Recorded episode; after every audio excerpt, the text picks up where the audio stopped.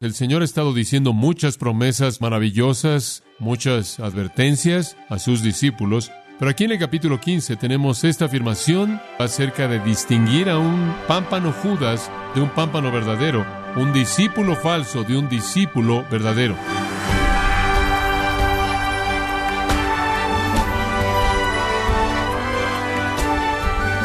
Le damos la bienvenida a su programa Gracias a vosotros con el pastor John MacArthur. Como dice un autor, las disciplinas espirituales, actividades como el estudio de la Biblia, la oración y la meditación personal, son hábitos de devoción, diseñados para promover el crecimiento espiritual. La pregunta es, ¿a qué se parece exactamente el crecimiento espiritual? ¿Cómo se mide? ¿Y cuál es la fuente de energía para el crecimiento espiritual? Para ayudarnos a comprender todo esto, lo que significa permanecer en Cristo, le invito a que nos acompañe a continuación con el pastor John MacArthur en la serie titulada Permaneciendo en Cristo, un estudio en el Evangelio de Juan, en gracia a vosotros. Al llegar al capítulo 15, el Señor ha estado diciendo muchas cosas esa noche a sus discípulos, muchas cosas desde que Judas se fue, muchas promesas maravillosas Él les ha dado y a nosotros, muchas advertencias, él les ha hablado de lo que vendrá, Él les ha hecho promesas, Él ha descrito lo que deben esperar de hostilidad y persecución en el futuro, y eso va para todos nosotros después de ellos. Él dijo mucho. Pero aquí en el capítulo 15 tenemos esta afirmación definitiva acerca de distinguir a un pámpano Judas de un pámpano verdadero, un discípulo falso de un discípulo verdadero un cristiano falso de un cristiano verdadero. Él lo hace con esta analogía de una vid y pámpanos. Ahora que Judas se fue, nuestro Señor habla en el versículo 4, y ahí es en donde queremos retomarlo. A los once que quedan y a los demás que todavía dicen ser seguidores de Cristo, permaneced en mí, ese es el mandato. La palabra es quédense, permanezcan, no hagan lo que Judas hizo, no se vayan, no salgan, quédense, permanezcan. Este es un mandato simple, pero realmente domina el resto de este texto. La palabra permanecer es usada diez veces. Quédense, quédense. Simplemente yo haría un eco de eso a ustedes. Si usted hizo una profesión de fe en Cristo, si usted se ha pegado a Cristo, por lo menos desde la perspectiva humana, de lo que podemos ver y experimentar, no se vaya. Quédese, quédese. De evidencia de que su fe es real. Quédese. Si usted se va, Usted demuestra que usted es un pámpano sin fruto, nunca tuvo vida eterna y será cortado, se secará y quemará, arderá. Pero al que permanece, nuestro Señor hace promesas increíbles y eso es lo que hemos estado viendo. Regresa al versículo 4. Como el pámpano no puede llevar fruto por sí mismo si no permanece en la vid, así tampoco vosotros si no permanecéis en mí. Yo soy la vid, vosotros los pámpanos, el que permanece en mí, yo en él, este lleva mucho fruto, porque separados de mí nada podéis hacer. Usando la metáfora agricultural, un pámpano, una rama que está ahí en el suelo, no va a dar ningún fruto, porque el fruto viene de la raíz a través de la vid y se extiende a las ramas. No obstante, si están conectados, darán fruto, darán fruto. Ustedes van a dar, según el versículo 5, mucho fruto. ¿Y qué es este fruto justo? Lo cubrimos la última vez. Arrepentimiento hacia el pecado, un arrepentimiento verdadero y un arrepentimiento de por vida. Ese es fruto justo. Juan el Bautista dijo eso. Actitudes santas, el fruto del Espíritu, amor, gozo, paz, paciencia, benignidad, bondad, fe, mansedumbre. Alabanza y adoración, el fruto de nuestros labios, dándole alabanza a Dios dando para la necesidad de la gente. Filipenses 4, Romanos 15, eso es fruto. Comunicación de la verdad que bendice a otros, eso es fruto. 1 Corintios 14. Conducta pura. Filipenses 1, Colosenses 1. Y después finalmente dijimos, cuando usted trae a alguien al conocimiento de Cristo a través del Evangelio, eso es fruto. Romanos 1, 1 Corintios 16. Cualquier obra justa que viene como resultado de una naturaleza justa y una actitud justa. Entonces, ¿Qué recibe usted si se queda? Salvación, santificación. Salvación, santificación. Justicia. Número tres. Oración respondida. Oración contestada. Oración contestada. Ve el versículo 7. Si permanecéis en mí y mis palabras permanecen en vosotros, pedid todo lo que queréis y os será hecho. Esa es una promesa sorprendente, ¿no es cierto? Pedid todo lo que queréis y os será hecho. Si permanecen en mí. Hay dos requisitos aquí. Requisito número uno, si permanecen en mí, si usted es un creyente verdadero, si usted es un pámpano verdadero, si usted tiene una unión permanente con Jesucristo en la que su vida está viniendo a través de usted. Permítame verlo desde el otro lado. Si usted no es un pámpano verdadero, usted está solo, amigo mío. Usted está solo. Dios no garantiza que responderá sus oraciones ningún involucramiento en su vida. Usted no tiene promesas, usted no tiene certezas. Usted no puede reclamarle nada a Él, Él no tiene ninguna obligación para con usted.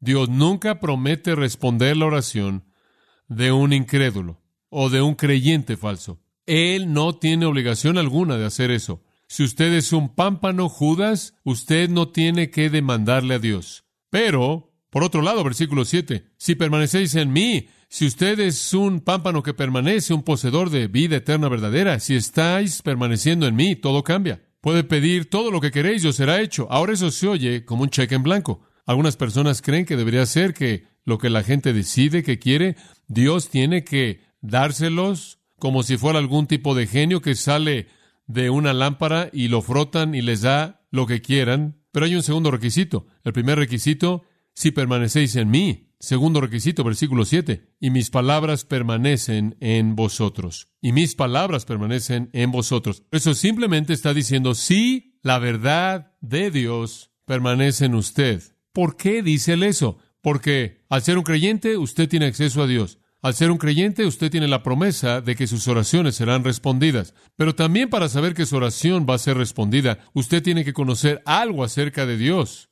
Usted tiene que orar dentro del marco de la revelación de Dios. Entonces Jesús dice, ese segundo requisito es que, tomando las palabras de Pablo en Colosenses 3, que la palabra de Cristo mora en abundancia en vosotros. Usted entiende de las Escrituras quién es Dios, lo que Él desea. Usted entiende quién es Cristo, lo que Él desea. Usted entiende quién es el Espíritu Santo y lo que Él desea. Puede imaginarse sin ese requisito si Dios tan solo dijera, si permaneces en mí, pide lo que quieras y yo lo haré nosotros estaríamos a cargo de todo. Si Dios simplemente fuera un genio que saliera de la lámpara pequeña y nos diera todo lo que queremos, todos estaríamos en una dirección de destrucción personal, de autodestrucción. Santiago dice, miren, este es el problema. Sus oraciones no son respondidas porque piden para consumir cosas en sus propios deseos pecaminosos. En otras palabras, ustedes están pidiendo desde su propia perspectiva. Ustedes quieren lo que quieren. Mire, hay gente que se llama a sí misma cristiana que cree que podemos pedir lo que sea y Dios tiene la obligación de dárnoslo. No. Si usted es un creyente, un creyente verdadero, usted cumple con el requisito número uno. Pero el requisito número dos es que usted ore dentro del marco de las palabras que han sido reveladas de Dios a usted, que le dicen a usted acerca de Dios y de su voluntad y de su camino y de su reino y su propósito. Ahora los discípulos allá atrás en Mateo 6 dijeron, Señor, ¿cómo debemos orar? Y Jesús dijo, van a orar así, Padre nuestro que estás en los cielos, santificado sea tu nombre, hágase tu voluntad y venga tu reino. Muy bien, entonces llegarán a mí. Toda la oración legítima comienza con el reconocimiento del nombre de Dios. Esto es lo que es coherente con su persona gloriosa, la voluntad de Dios lo que es coherente con su propósito glorioso y su reino lo que es coherente con su plan glorioso que se está desarrollando. Persona, propósito y plan. Entonces necesito tener las palabras de las Escrituras, las palabras de la revelación, las palabras que me hablan acerca de Dios y Cristo y el Espíritu Santo y el reino de los cielos y la voluntad de Dios. Necesito tener esas palabras permaneciendo en mí para que controlen mis peticiones. Regrese al capítulo 14 por un minuto. Vimos esto hace meses atrás. Versículo 13. Todo lo que pidiereis en mi nombre, lo haré, para que el Padre sea glorificado en el Hijo. Si piden algo en mi nombre, lo haré. ¿Acaso eso significa que si usted tan solo incluye en el nombre de Jesús, amén, al final usted va a recibir lo que quiere? No, no es algún tipo de fórmula. Si pides algo coherente con mi nombre, ¿cuál es mi nombre? Señor Jesucristo. Cualquier cosa coherente con mi señorío soberano, cualquier cosa coherente con mi propósito salvador, cualquier cosa coherente con mi dominio mesiánico sobre mi reino glorioso. Ustedes están pidiendo en el marco del nombre de Cristo, el nombre de Dios. Entonces, le recuerdo que esta es una promesa increíble, increíble por parte del Señor, que todo lo que usted le pida de manera coherente con su persona, propósito y plan, Él lo hará. La oración de usted debe demostrar, 2 Corintios 10:5, que todo pensamiento ha sido llevado cautivo a la obediencia de Cristo. Usted ora dentro del marco del propósito divino. Usted inclusive podría decir esto, Padre, esto pido porque esto podría ser lo que tú deseas para tu gloria. Esto podría ser lo que tú deseas para tu reino. Esto podría ser lo que tú deseas para exaltar a tu Hijo. Esto podría ser lo que tú deseas para mostrar el poder de tu Espíritu Santo.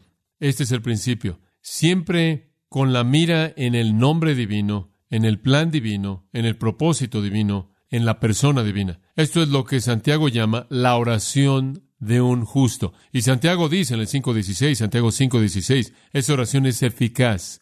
La oración eficaz del justo. Porque él ora a partir de 1 Corintios 2.16, tenemos la mente de Cristo. Judas 20 tiene una pequeña frase interesante, orando en el Espíritu. Algunas personas creen que orar en el Espíritu es caerse desmayado. Usted lo ha visto en la televisión, estoy seguro. Orar en el Espíritu es mirar hacia arriba en su cabeza y pronunciar algún tipo de balbuceo. No, orando en el Espíritu. ¿Qué quieres decir orando en el Espíritu? ¿Cómo es que el Espíritu ora? Número 8, el Espíritu ora conforme a la voluntad de Dios. El Espíritu ora conforme a la voluntad de Dios. El Espíritu conoce la mente del Padre. El Padre conoce la mente del Espíritu. El Espíritu ora de manera coherente con la voluntad de Dios, con la voluntad divina en mente. Orando en el Espíritu no es alguna experiencia estática de manera absurda es orar específicamente y de manera particular dentro del marco de la voluntad y propósito y persona de Dios como es revelado en las Escrituras. Ahora, cuando usted ora así, y cuando usted ora desde el punto de vista de que usted no solo conoce esas cosas, sino que es un creyente obediente, usted ha cumplido los requisitos para que sus oraciones sean respondidas. Dios será fiel en responder a las oraciones de usted. Ahora hay mucho que decir más de eso quizás un poco más adelante en nuestro estudio de esta sección. Permítame darle una cuarta bendición, una cuarta bendición. Si usted permanece, el Señor le promete a usted certeza, certeza. Versículo 8. En esto es glorificado mi Padre, en que llevéis mucho fruto, y seáis así mis discípulos. El labrador que trabaja duro encuentra su gloria en la vid fructífera. El labrador que trabaja duro encuentra su gloria en la vid fructífera. Me acuerdo, conocí a un caballero un caballero de casi 90 años de edad que cultivaba uvas en la parte central del valle y él quería mostrarme su operación, una de las empresas más grandes de cultivo de uvas en California, y pensé que me iba a llevar a una oficina y me iba a mostrar algo. Llegué ahí, me subí a una camioneta pick-up, rebotamos por algunos caminos y terminamos en tierra que nos cubría los pies hasta los tobillos, caminando de hilera en hilera en hilera mientras que él metía la mano y sacaba las uvas. Él me mostró el fruto de su labor al mostrarme las uvas y me explicó todo tipo de uva. Él descubrió que si yo quería saber acerca de él, no necesitaba ver su camioneta pick-up y no necesitaba ver su oficina, necesitaba ver su fruto y después necesitaba comerlo, lo cual fue una experiencia increíblemente maravillosa. Esto es lo que el Padre hace. El Padre es glorificado cuando Él camina por las hileras de sus hijos y cuando él ve el fruto. La gloria de Dios está en el despliegue de su propio fruto a través de nosotros. Dios es glorificado cuando damos fruto, es como Mateo 5:16. Así brille vuestra luz delante de los hombres, es una metáfora diferente, misma idea. Así brille vuestra luz delante de los hombres para que vean vuestras buenas obras y hagan que glorifiquen a vuestro Padre que está en los cielos. Esa gloria va para Dios. Es tan simple como esto. Para un creyente, un creyente verdadero, usted no es la explicación de su vida. Usted no es la explicación. La gente podría estar ahí tratando de entender por qué es usted como es. No hay una respuesta humana. No hay una respuesta humana. No hay explicación humana que explique quién soy. Yo no soy la explicación de mi vida. Dios en mí es la explicación de mi vida. Si hay algún amor en mí, es el amor de Cristo que ha sido derramado en mi corazón. Cualquier amor trascendente, más allá del amor humano, más allá del amor normal, es el amor de Cristo derramado en mi corazón. Si hay algún gozo en mí, Cualquier gozo inalterable, cualquier gozo que nunca es tocado, cualquier gozo que trasciende todos los gozos terrenales, es el gozo de Cristo en mí. Si hay alguna paz en mí, cualquier paz en medio de asuntos horrendos, si hay alguna tranquilidad en mí que es inexplicable, es la paz de Cristo que sobrepasa todo entendimiento. Si hay alguna gentileza o mansedumbre en mí, si hay alguna humildad en mí es la gentileza y la mansedumbre de Cristo en mí. Si alguna verdad en mí, es la verdad de Cristo en mí. Cualquier sabiduría en mí es la sabiduría de Cristo en mí. Yo no soy la explicación de mi vida. Él lo es. Ahora, el beneficio de esto, beneficio increíble, simplemente un beneficio increíble. De regreso a ese mismo versículo, versículo 8. Y seáis así mis discípulos. El beneficio es que sé que soy un creyente. ¿Cómo sé que soy un creyente? ¿Cómo es eso? Porque yo no puedo explicar mi vida. Yo no puedo explicar mi amor, no puedo explicar mi paz, mi gozo, mi conocimiento, mi sabiduría, mi entendimiento, mi utilidad. No puedo explicarme a mí mismo a nivel humano. No puedo, no puedo. Algo está pasando en mí que no tiene explicación a nivel humano. Entonces, veo mi vida y tengo certeza de que soy un pámpano verdadero porque veo todo este fruto. Vaya segunda de Pedro 1. Pedro habla de virtud aquí. En primer lugar, en el versículo 4. Segunda de Pedro 1.4. Él dice, Hemos llegado a ser participantes de la naturaleza divina, habiendo oído de la corrupción que hay en el mundo a causa de la concupiscencia. Entonces hemos sido transformados, salimos de lo corrupto a lo incorruptible.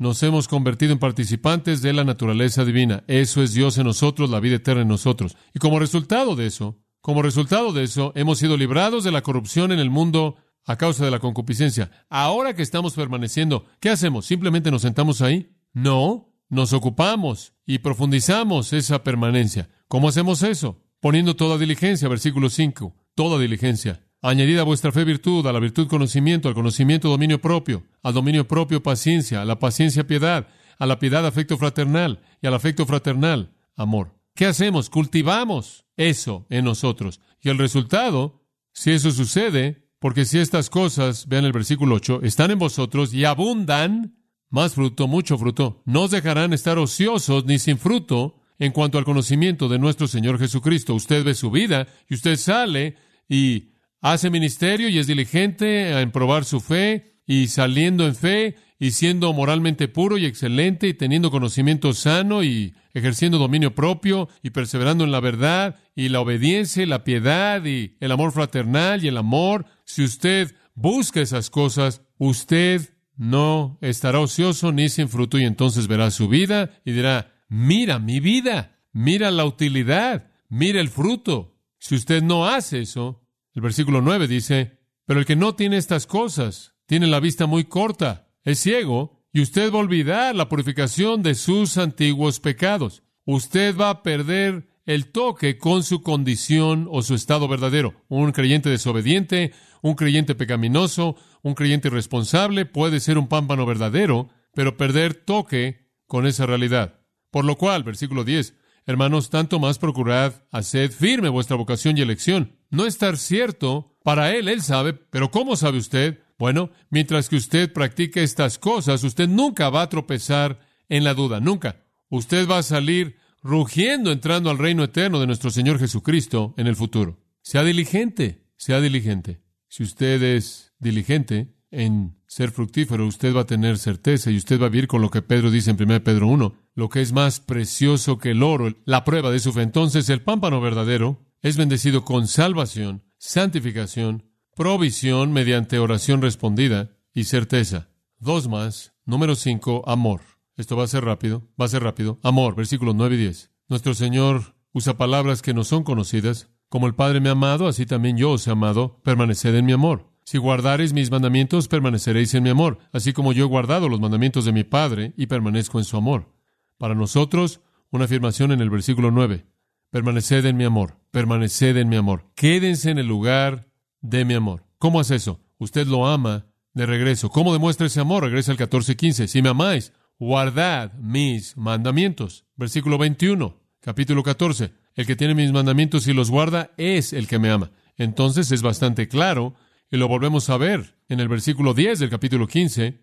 Si guardareis mis mandamientos, permaneceréis en mi amor. Entonces, ¿cómo se queda usted en el lugar en donde usted puede recibir abundantemente el amor divino, siendo que obediente, sea obediente. Usted es un pámpano que permanece, usted está conectado, usted tiene esa vida eterna viviendo en usted. Quédese en el lugar en donde usted pueda recibir la máxima cantidad de amor. Sale usted de ese círculo y usted va a ser disciplinado, usted va a recibir disciplina, va a tener problemas, pruebas. Todo hijo que el Señor ama, que Él disciplina. Capítulo 17, al final, conforme Jesús hizo esa gran oración, versículos 25 y 26, Él dijo, oh Padre justo, aunque el mundo no te ha conocido, yo te he conocido, y estos han conocido que tú me enviaste, y les he dado a conocer tu nombre y lo daré a conocer aún, para que el amor con que me has amado esté en ellos y yo en ellos. Esta es una cosa increíble, que el amor mismo que el Padre tiene por el Señor Jesucristo es el amor que Jesús ora que el Padre ponga en nosotros. Esto es amor más allá de la comprensión. Capítulo 13, versículo 1 dice, habiendo amado a los suyos que estaban en el mundo, Él los amó hasta el máximo nivel, al máximo. Él los amó tan infinitamente como Dios es infinito. Su amor hacia nosotros es sorprendente, es perfecto, es incondicional, es soberano, en que lo amamos porque Él nos amó primero, no falla, es eterno, es sacrificial, es de gracia, es misericordioso, es generoso, es abundante y es inquebrantable. Nada jamás nos separará del amor de Dios que es en Cristo Jesús, Romanos 8. Su amor es derramado en nosotros y el diluvio básicamente está conectado a nuestra obediencia. Entre más obedece usted, más usted es inundado con amor divino. ¿Y quién es el ejemplo de obediencia? Versículo 10. Así como yo he guardado los mandamientos de mi Padre y permanezco en su amor. Jesús obedeció perfectamente al Padre y el Padre derramó amor divino perfecto en él. Entre más somos como Cristo, más del amor de Dios experimentamos. Entre más seguimos la obediencia de Cristo, más abundante el amor de Dios se vuelve en nosotros. Es algo sorprendente vivir una vida cristiana por mucho tiempo y simplemente vivir en las realidades abundantes de las que estamos hablando. Tener salvación, algunos beneficios de tener la edad que tengo, haber tenido salvación y ver santificación y ver oraciones respondidas y entender que soy un pámpano verdadero, permaneciendo en la vid verdadera, que la Trinidad vive en mí debido al fruto y después saber que he vivido tantos años en el amor de Dios simplemente derramado en mí. Increíble. Entonces, esto es un pámpano verdadero. Este es un creyente verdadero, salvo, santificado, con una conexión directa a Dios, para lo que está en el corazón de Él, de Dios, certeza e inundado de amor. Hay una bendición de beneficio final y ese es gozo. Versículo 11. Gozo. Estas cosas, refiriéndose a todo lo que acaba de decir en los diez versículos anteriores, estas cosas os he hablado para que mi gozo esté en vosotros y vuestro gozo sea cumplido. Si hay algún amor en mí es el amor de Cristo. Si hay alguna paz en mí es su paz. Si hay algún gozo en mí es su gozo, porque yo soy un participante de la naturaleza divina. Les estoy diciendo todas estas cosas a ustedes para que ustedes tengan mi gozo y que el gozo de ustedes pueda ser cumplido. Estas son buenas noticias para los once. Escuchen, la vida cristiana no es una vida de rigidez, restricción, refreno, privación. Esto no es legalismo infeliz, este no es algún tipo de experiencia horrenda de tener que producir, hacer lo que tenemos que hacer sin gozo. Esto es vivir, como las escrituras dicen, gozo inefable, gozo inefable, gozo que ni siquiera puede ser expresado. Él dice en el capítulo 16, versículo 22, ahora tienen tristeza, Él les dice, pero los volveré a ver, y su corazón se regocijará, y nadie les va a quitar su gozo. Todas estas cosas son permanentes, una salvación permanente, una santificación permanente, acceso permanente al trono de Dios para todo lo que es necesario, certeza permanente, amor permanente, gozo permanente. Juan retomó esto cuando él escribió su primera epístola, capítulo 1, versículo 4. Él dijo, estas cosas os he escrito para que vuestro gozo sea cumplido. Usted tiene una alternativa. Usted puede darse la vuelta y hacer lo que Judas hizo. Usted puede alejarse, alejarse de la salvación, alejarse de la santificación, de la justicia, alejarse de la oración respondida. Usted puede alejarse de la seguridad y la certeza de saber que usted pertenece al Señor. Usted puede alejarse del amor abundante divino y usted se puede alejar del gozo eterno. Usted puede hacer eso. Usted puede alejarse de que todo eso sea perfeccionado en el cielo y un día oír las palabras del Señor. Entra en el gozo de tu Señor cuando usted entra en el gozo eterno. Usted puede alejarse de todo eso. Judas lo hizo. Judas lo hizo. Pero si usted se aleja, hay advertencias. Ve el versículo 2. Todo pámpano que en mí no lleva fruto, lo quitará. Y después versículo 6. El que en mí no permanece, será echado fuera como pámpano y se secará y lo recogen y los echan en el fuego y arden. Jesús dijo, mucho más del infierno de arder eternamente en el infierno de lo que él habló del cielo. Usted puede alejarse. Judas se alejó y Jesús dijo que se fue a su propio lugar. Su propio lugar fue el infierno. Él se alejó de la presencia de Dios y él está ahí y estará ahí para siempre. Esa es la opción. No hay punto medio. Los echan en el fuego y arde. No necesitamos explicar eso. El Nuevo Testamento describe el infierno, tinieblas eternas, lloro, crujir de dientes, fuego, remordimiento, quemar, arder, lugar horrible. Podemos tomar esa decisión. Pedro obviamente entendió esto y escribió estas palabras. Si después de que han escapado las contaminaciones del mundo mediante el conocimiento del Señor y Salvador Jesucristo, él tiene que estar pensando en Judas. Escapan la contaminación. Se refiere, se han salido del mundo, han entrado a la esfera de Cristo, se han metido en su mundo, al mundo de Cristo. Si han hecho eso y se enredan otra vez en ellas, son vencidos, su postrer estado viene a ser peor que el primero. Oh, porque mejor les hubiera sido no haber conocido el camino de la justicia, que después de haberlo conocido, volverse atrás del santo mandamiento que les fue dado. Es como un perro que vuelve a su vómito y la puerca lavada a revolcarse en el cielo. No se vaya, quédese. Todas las promesas son para aquellos que permanecen.